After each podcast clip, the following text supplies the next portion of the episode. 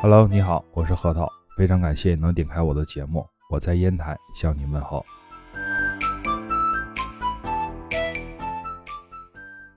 一到这个季节啊，我会非常非常忙的，因为呃，每一年呢，就这一个季节去下核桃，然后呢，呃，要把核桃清理出来进行配对儿，呃，要准备好这一年的货物，有的货物呢就是。配好对以后就会批发出去，有的呢是要给自己内部进行一些消耗，然后分发订单，呃，再就是准备好自己啊，从今年现在到明年的这个时候的所有的货品。所以啊，这段时间非常忙，甚至可以说呀，呃，忙成狗了那种感觉啊。呃，今年还行吧，能比去年好一点儿。呃，去年自己的两百多棵树吧，一共就九个核桃嘛。因为当时有一场冰雹，啊，就把核桃就是做果期的那个小不点儿啊，全都给炸掉了。然后最后剩了九个核桃。今年呢，也不知道是 没管理好啊，还是说就是受自然灾害了。因为我上半年一直都是在老家嘛。就没有回来进行啊细节化管理，然后这次呢去摘核的时候发现，呃，一共两百多棵树，剩下不到二百个果子吧，就一百多个果子，呃，还好啊，就是其他的呢灾害并不是很大，呃，有几棵原生树也保留下来了，而且嗯长势还不错。然后呢，配对儿呢，应该是到目前为止啊，没有配出来太理想的，呃，但是勤劳补拙嘛，啊，一点点的弄吧，呃，卫生呢，就是得一点点的配对儿，呃，有些合同呢得需要阴干，大概其周期从下树到阴干，最少得半个月吧，呃。上次节目呢，我们就是聊到过，就是赌青皮的事儿啊。这次呢，咱们也聊一聊有关于玩玩核桃事儿。毕竟呢，现在都是核桃季，呃，有些呢核友呢是喜欢玩核桃的，所以说呢，啊，有些地方大家还是需要注意一些。比方说，像缩齿啊，有几个品种呢是缩齿比较严重的，啊，你像白狮的缩齿的话，大概是一到两个齿。然后像是那个虎头系列的话，还稍微好一点，一般都是一个齿左右。呃，狮子类的话，啊，说是比较严重啊。然后再就是帽类的，帽类的话，一般也就是一个齿左右，甚至有的不太怎么说啊。这是稍微常规品种。如果是那种打了药了的话啊，那就没办法说了，就得看是就是这个树主啊。他打的药是重还是轻了？如果是重的话，一般都是一到两个尺左右，啊，如果轻一点的话，稍微还能好一点，因为毕竟不光是为了让它美化矮化，啊，同时呢也要保留它的可重。这个呢是大家需要注意一些的啊，就是拿新核桃的时候呢，那个不光是配对要好，而且啊，首先得看它这个核桃干没干透。如果是没干透的话，你会考虑一下，就是说你买四十五的核桃的话，有可能就变成四十四或者是四十三这个样子啊，所以说要注意一些。然后再就是呢，这个季节的温差比较大，你像南方还好一点，像北方的话，就是现在天气早晚都比较凉爽了，然后中午呃比较热，这个时候呢，局部地区啊，你像烟台啊。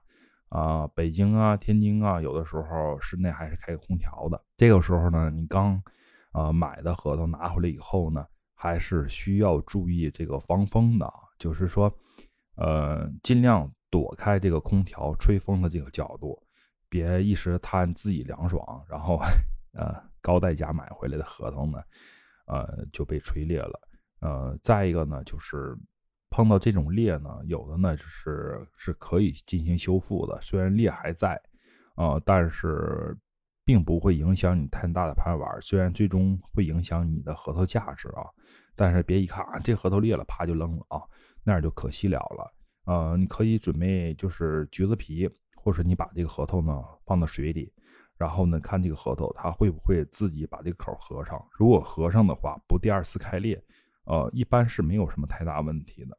但是如果是呃合不上的话，那没办法了，你只能是找个专业师傅帮你粘上也可以。呃，盘玩的话并不影响，但是价值一定会是跌落。所以说大家呃在这个核桃季节呢，呃一定要防止防裂。然后像一般比较大型的果啊，像暴雪啊这种大型的虎头，它容易开裂的机会也比较多。然后再就是有十字尖核桃啊，就是肩部是十字尖的那种，呃，开裂的几率也比较大。比方说像白狮子这种核桃，因为啊，它就是那种老辈儿的三角装啊，就是老款装型，不是现在就是闷白那种药白啊，不是那种就是老款的三角白。这种三角白呢，它的这个肩部啊，呃，虽然十字尖非常漂亮，但是那个尖的那个两个尖儿，就是四个尖中间的那条缝，它是非常爱裂的。一旦这样呢，核桃拿到手呢，一定要注意，尤其这种核桃，它越大，它的开裂几率就会越大。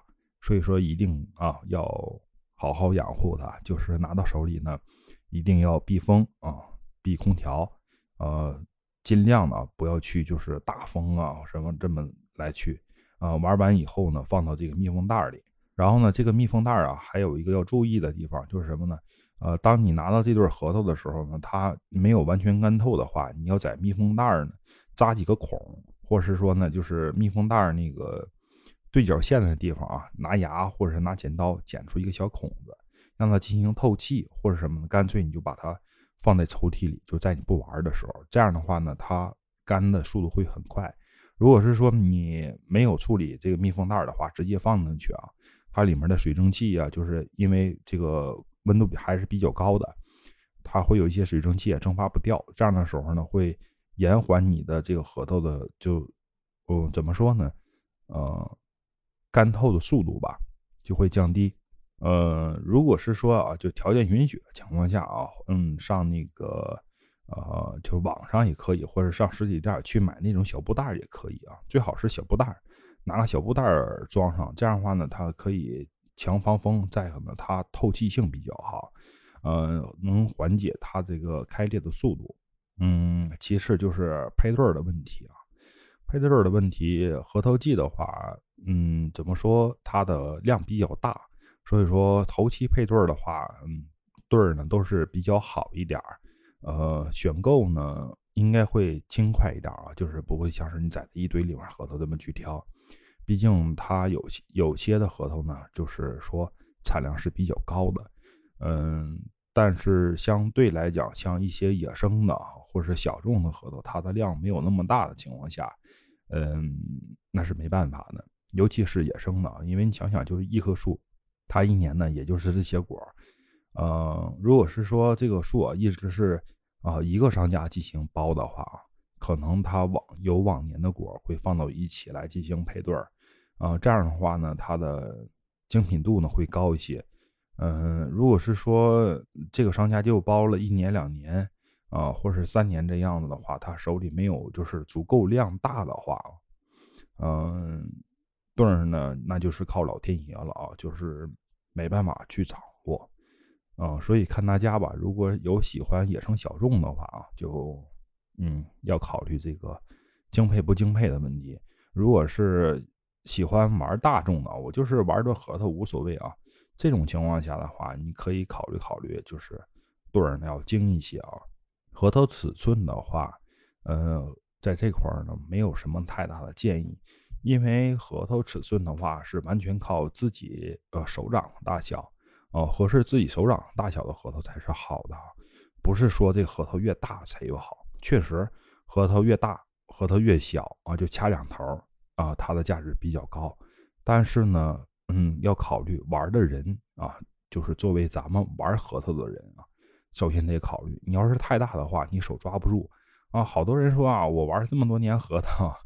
啊，不可能抓不住核桃啊，确实是这样啊，就是，呃，玩时间久的核友们啊，就是大核桃也能玩，小核桃也能玩。但是有一点是，啊，玩时间长了以后，你会发现你不很不舒服，就握着它很不舒服，啊，感觉胀手啊，或是感觉全手。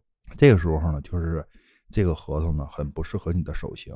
在老一辈儿就是眼里来讲啊，这个玩核桃啊，它分什么大巴掌、小巴掌啊，没有现在咱们所谓的这种卡尺，就是还 拿卡尺卡四几的、四几的啊，没有这么一说。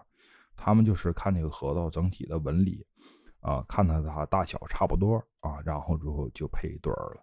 嗯，那个时候也没有现在产量这么高。呃，就是严格来讲的话，也没有这么好。但是那个时候呢，配对确实也挺精的，啊，不得不佩服，就是老一辈的啊，呃，这个配合师，他们配合的形体啊，各个啊方面都挺不错。但是呢，绝对没有像如今这样纹理啊是纹理，金是金啊，装箱是装箱，高矮尺寸都拿卡尺给你卡正正好好的啊。嗯，那个时候真没有，因为核桃我也见过好多老核桃啊，嗯，确实是形似形似，但是你要说他俩那个尺寸一卡啊，一点就是那个像咱们现在的误差正负零点五啊，正负一啊，没有那么一说啊。然后再一个是大年份的核桃呢，它的油腻是比较多的，没有像咱们如今玩核桃就是玩的这么干净啊，就天天拿刷子刷，那个时候。玩核桃，听老一辈人说啊，就是没有像你们天天都这么刷。这是后来我们用牙刷，再再往上的话都是什么？就是拿手揉，揉完之后脏的话就是擦一擦清理一下，没有像如今似的啊，你天天拿就专门玩的文玩刷。确实是在呃七八年前或者十年前吧，那阵儿我们玩核桃只能用是牙刷，就是酒店的那一次性牙刷。每次到那个哪个酒店出差的时候。啊，一定会把它牙刷带走。为什么？刷盒子、刷盒用啊！不光是刷盒子、橄榄核啊、金刚这些东西，我们都是用那种小牙刷一点点抠。那时候抠的比现在精细。现在又有什么了？啊，万毛刷呀、钢丝刷、电动刷呀，是吧？有这些东西。那个时候没有。然后呢，呃，再就是说回来啊，咱们怎么选购合适自己手掌呢？就是大巴掌、小巴掌、中巴掌嘛。然后呢，那个合适自己这个手掌大小的时候呢，就是呃，咱们有一个常用的这个手势，就是 OK，啊，这个 OK，你把这个拇指跟食指啊，就是变成一个圆儿圆形的那个 OK 状，然后你把这核桃呢，从你这个中间这个 OK 这个圈儿这块啊，来回这么穿，就是正正合适啊，能穿过去那个手上这个圈儿，然后还正好卡在这块儿啊，这样的核桃往往是。就是大小最合适的，当然这是得最大的边儿啊。如果是那种高桩型的话，呃，你会让它稍微小一点，就是说比正常尺寸稍微小一点，因为它装型高，这样的话它玩起来上手。如果是那种就是比较圆的，你像啊狮子类的啊，或者是就是这种上了夹板的打了药的这种核桃，你就得考虑它比较圆。这种情况下呢。啊，它上手率也比较高，然后再就是那种高装啊，炮弹型的、三角形的，或是就是虎头型的，这种呢也是要考虑。帽子类的话，呃，你会要是这个圈啊，不会要掉下去啊，一定要卡在那儿，就是要大一点哦，是这么来进行你选购，就是比较适合你手型的，而不是说 像他们说的，啊，这个核桃真大啊，玩大的得劲儿啊，舒服。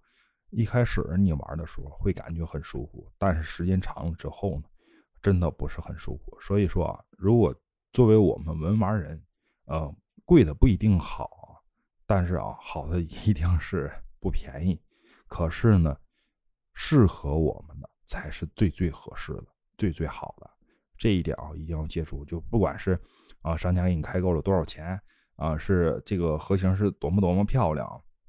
首先，它得适合咱们的手啊，咱们玩起来舒服。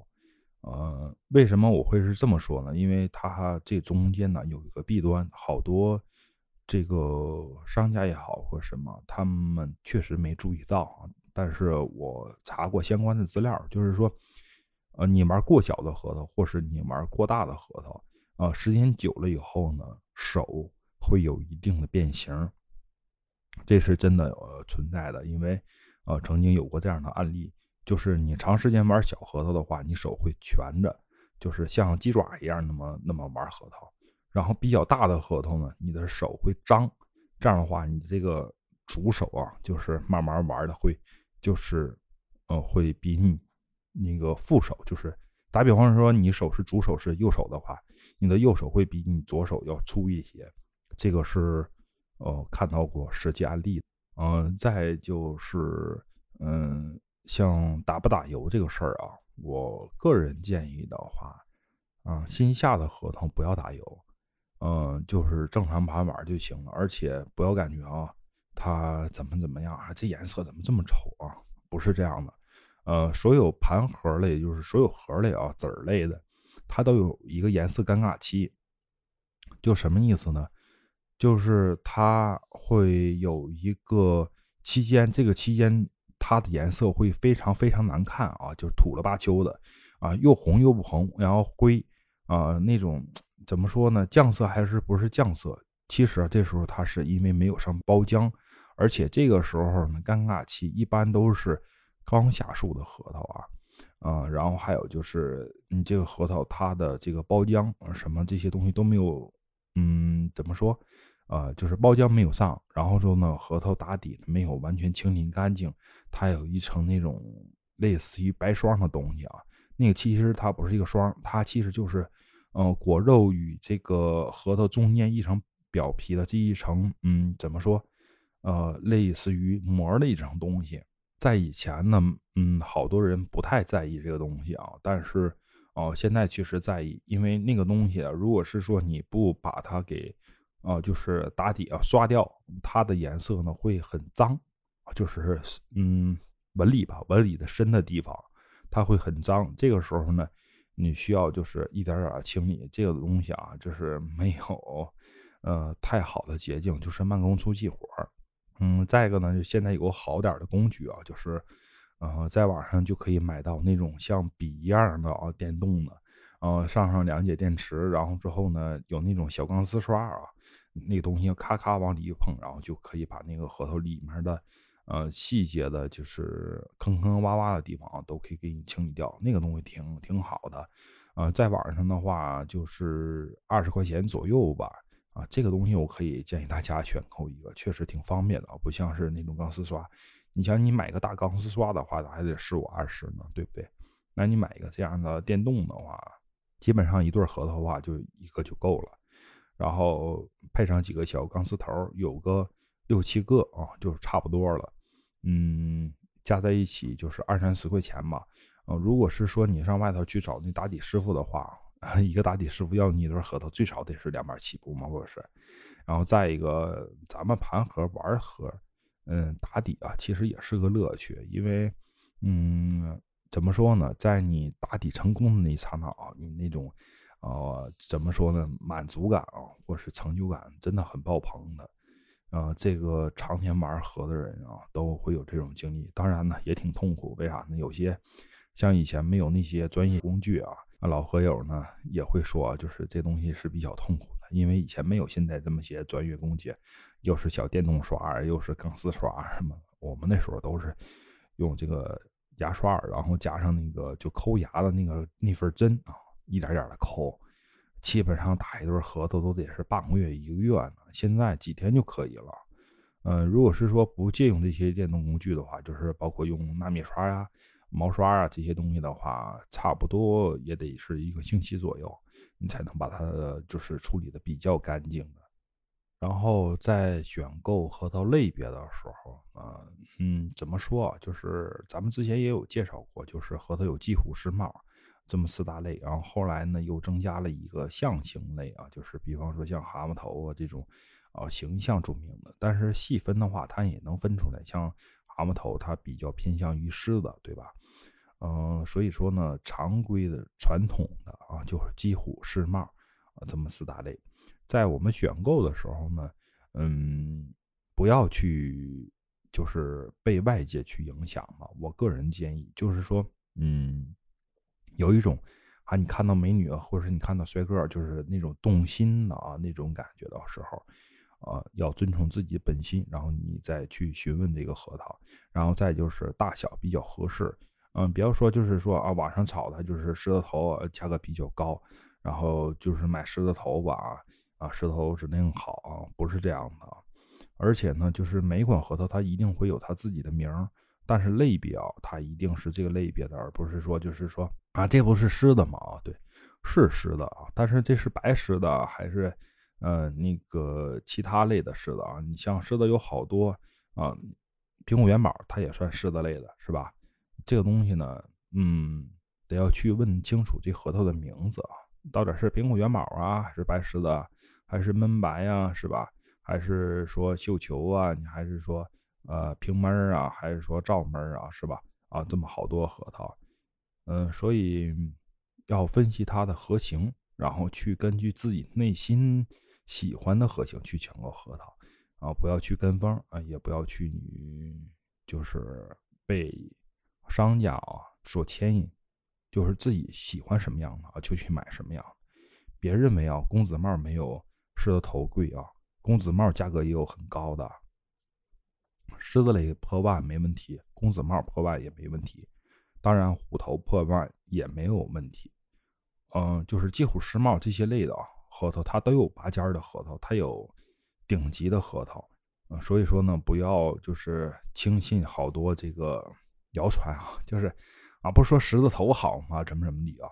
啊，不是这样的。嗯，只不过是每个商家跟每个圈子他推出的品种不一样，啊，他的喜好也不一样。你像有些商家他就喜欢狮子头。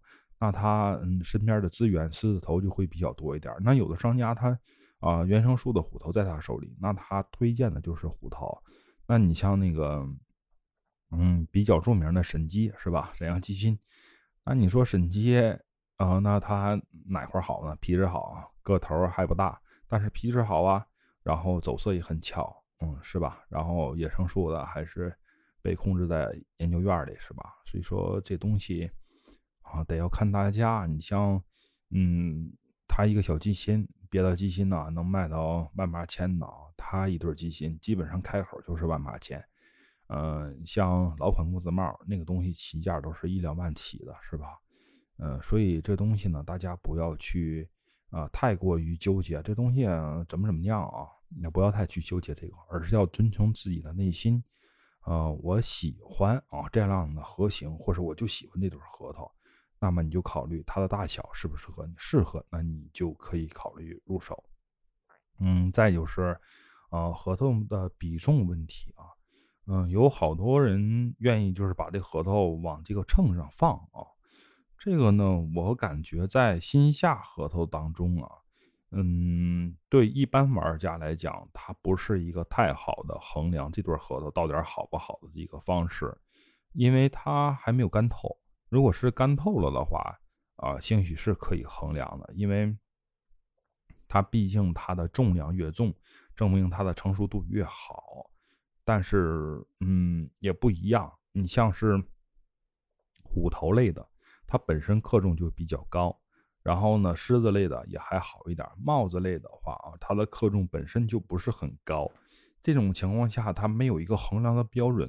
除非是你对这个款核桃呢比较熟悉啊，但是你像我们的话，不管是这核桃一摘啊，刚一开青皮，我们一掂，或者是说这核桃，呃，干透了之后，我们一拿起来啊，人们在手里一转啊，就知道这核桃它的重比，因为我们接触核桃比较多，常年呢品种也比较多，所以说对每个品种的啊，就是重量、压手感啊，啊，基本上都比较熟悉了。这种情况下，就是说，来去判断呢，还可以进行参考一下。如果是说你对这品种不是很了解啊，然后去参考克重的话，我觉得不大靠谱。而且啊，就是这对核桃呢，它的克重在我眼里呢，并不影响它其走色的这个最终效果，因为核桃克重呢，只是能代表它的核桃。啊，骨质，嗯，并不代表它走色，就是说啊，骨质棒或什么，骨质是什么？骨质其实不就是这核桃外面这层木质部的皮嘛，就这个壳嘛，是吧？呃，它嗯，只能是代表这个核桃的成熟度比较好。呃，再一个，核桃成熟度哪里能看到呢？就是核仁儿，呃，核仁完全灌浆了以后啊，形成了整体的核仁儿啊，进行就是。从水状的那种糊状的变向于这种比较饱满的实质化的东西的时候，它才是成熟度最好的。所以说你在外界来看来的话，啊，并不是这样，因为它最重的时候，往往是它水状没有成型的这个核仁的时候，它是最重的。然后成型核仁的时候，它会分量呢会往下减。呃，好多人说这核桃拿过来以后呢，玩一段时间就晃人了啊，就感觉说是这核桃怎么说成熟度不好，就早晃人了，也不是这样，完全呃没有太多的这个科学依据啊。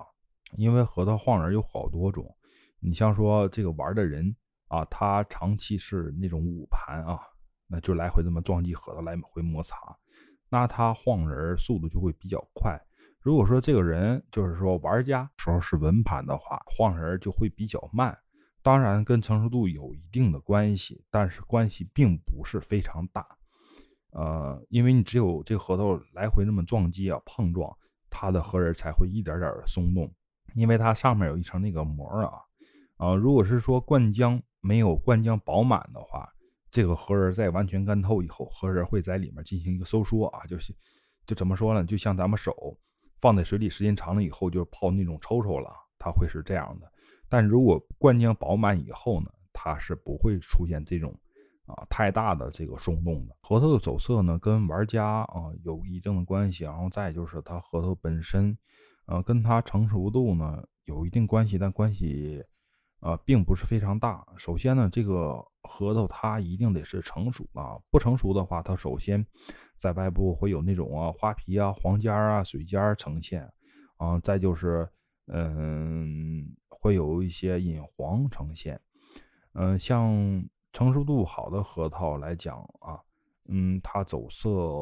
是看它本身的皮质，还有就是玩家这个人，因为在这个玩核的过程当中呢，不是你一直揉啊，它就会啊走色越棒啊，不是这样的，你是需要它休息的啊，就是说你玩一段时间，然后放一段时间，玩一段时间，放一段时间，这个其实在我眼里啊，没有什么一个太这个。明确的规定啊，就是说我必须啊，嗯，三分盘，然后六分刷啊，一分放，不是这样的。你是根据你这都是核桃它的皮质本身，然后你怎么选购它玩呃，不是说你天天攥在手里，它就上色就快，它包浆就好。它包浆啊是需要氧化的。所谓的包浆呢，嗯，怎么说啊？就是咱们低头看咱们键盘啊，你看键盘一层亮是吧？啊，在长期的这个敲击下，它就有一层亮膜。其实这个所谓的就是包浆键盘啊。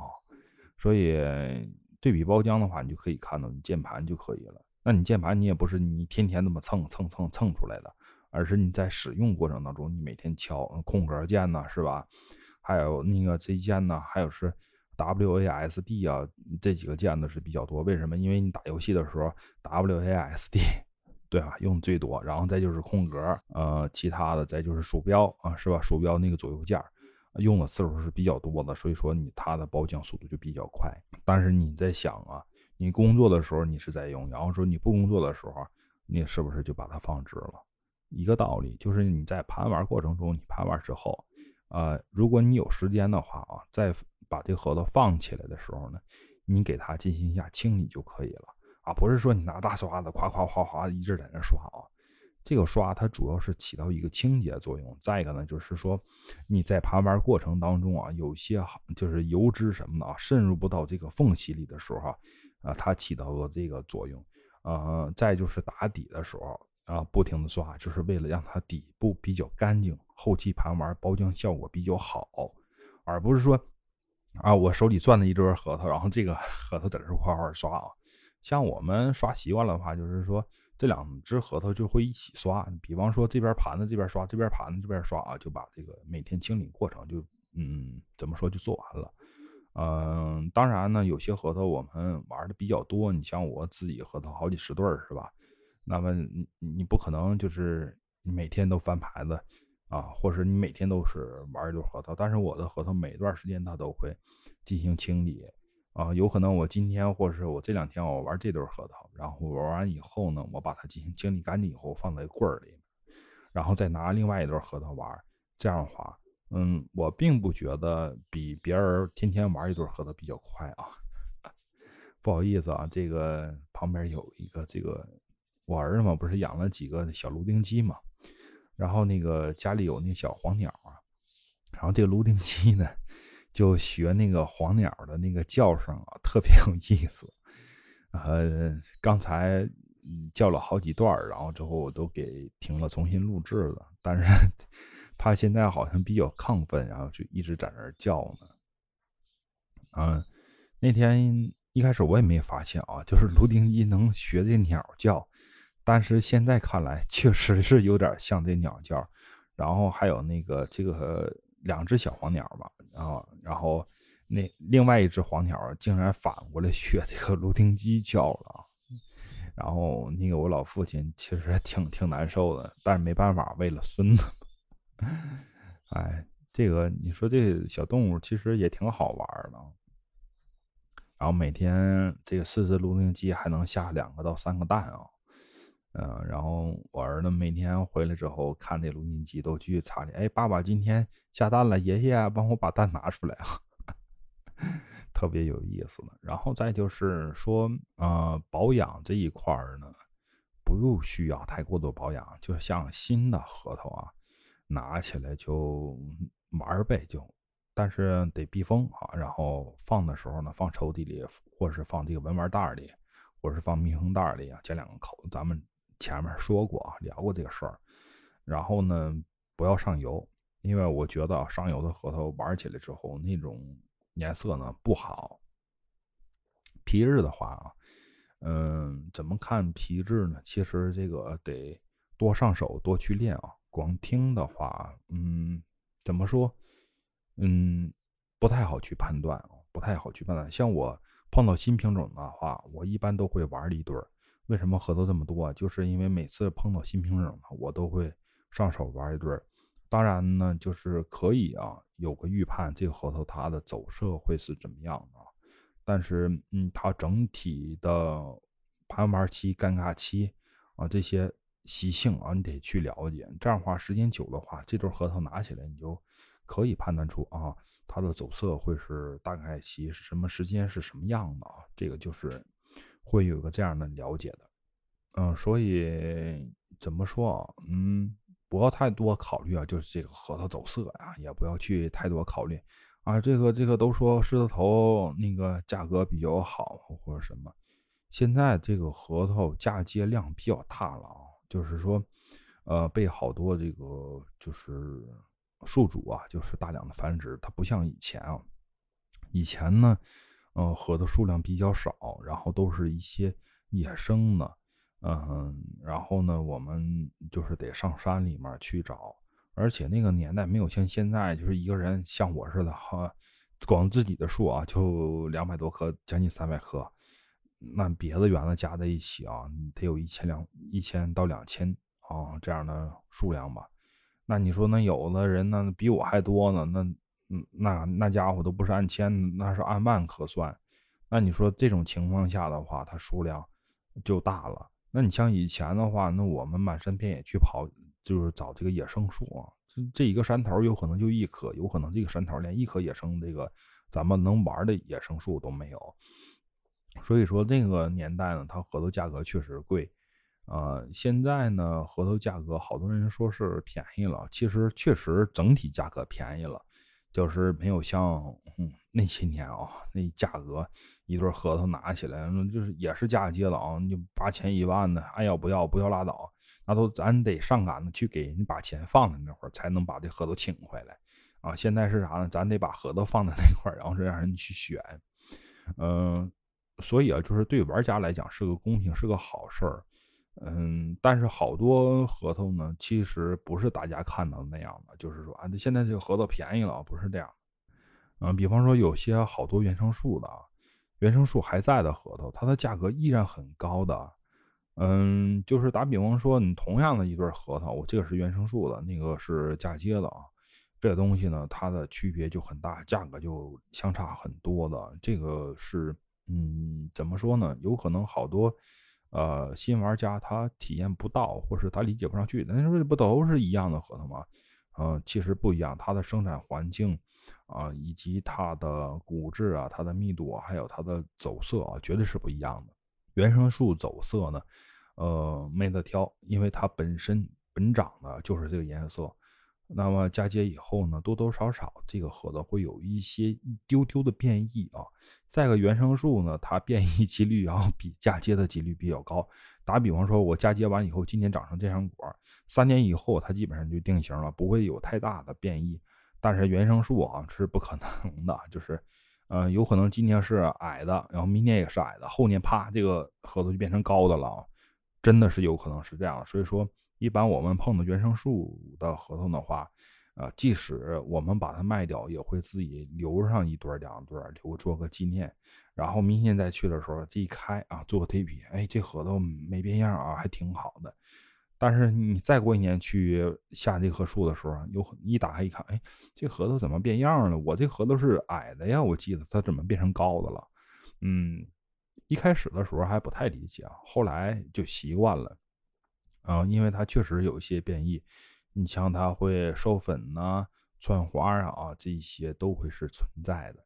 所以说，嗯，就像秋子嘛，嗯，玩野生秋子的朋友啊，都能有这个体会。就是我今年碰到这个秋子的话，哦，先生啊，价格比较贵，不买了吧。然后明年你就会发现啊，这个款秋子你就会找不到了啊，真的找不到了。因为有可能下树这个人他都不知道这棵秋子树是从哪儿下的，即使他自己是下了，明年再去这个秋子绝对会变样啊！今年这个秋子是圆的，明年有可能这秋子就是尖的啊！啊，真的有可能是这样的。好了，今天我们就先到这儿，然后呢，欢迎大家订阅、关注、点赞啊，然后在评论区啊留下你想聊的话题，后头会第一时间回复。然后呢，如果是比较特殊的啊，咱们可以直接在节目里面去聊一聊这个话题，啊，我们下期再见，拜拜。